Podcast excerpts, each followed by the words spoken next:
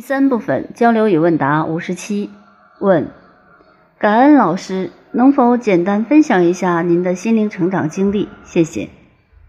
答：简单的说一下我的心灵成长经历。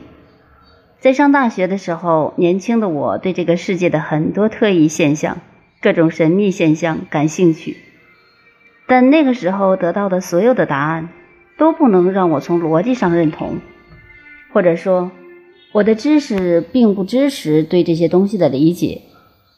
我是学光学的，所以就试图用数学、物理学对这些所有的特异现象和不同的东西做解读。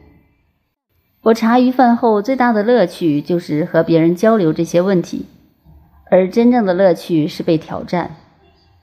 因为一个问题提出来，如果当下答不出来。我发现这个问题的答案几乎会在一个小时之内进入我的意识。当我学了禅宗之后，我发现原来这个叫参话头。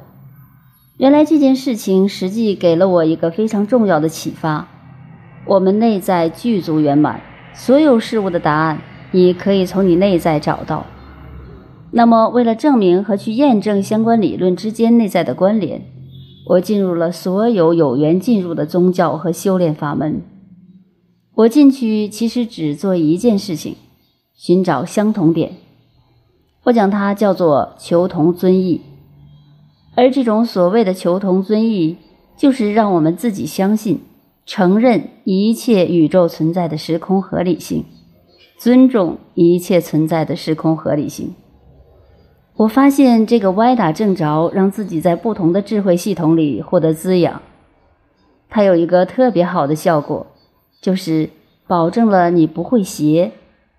因为当你从不同的智能系统里找相同的东西，你无处可邪。而在现实中去践行求同尊异，是我一直秉持的宗旨。也就是你能不能在现实中尊重每一种存在的时空合理性。这对于每个人在现实中为人处事、做事，都是一个巨大的挑战。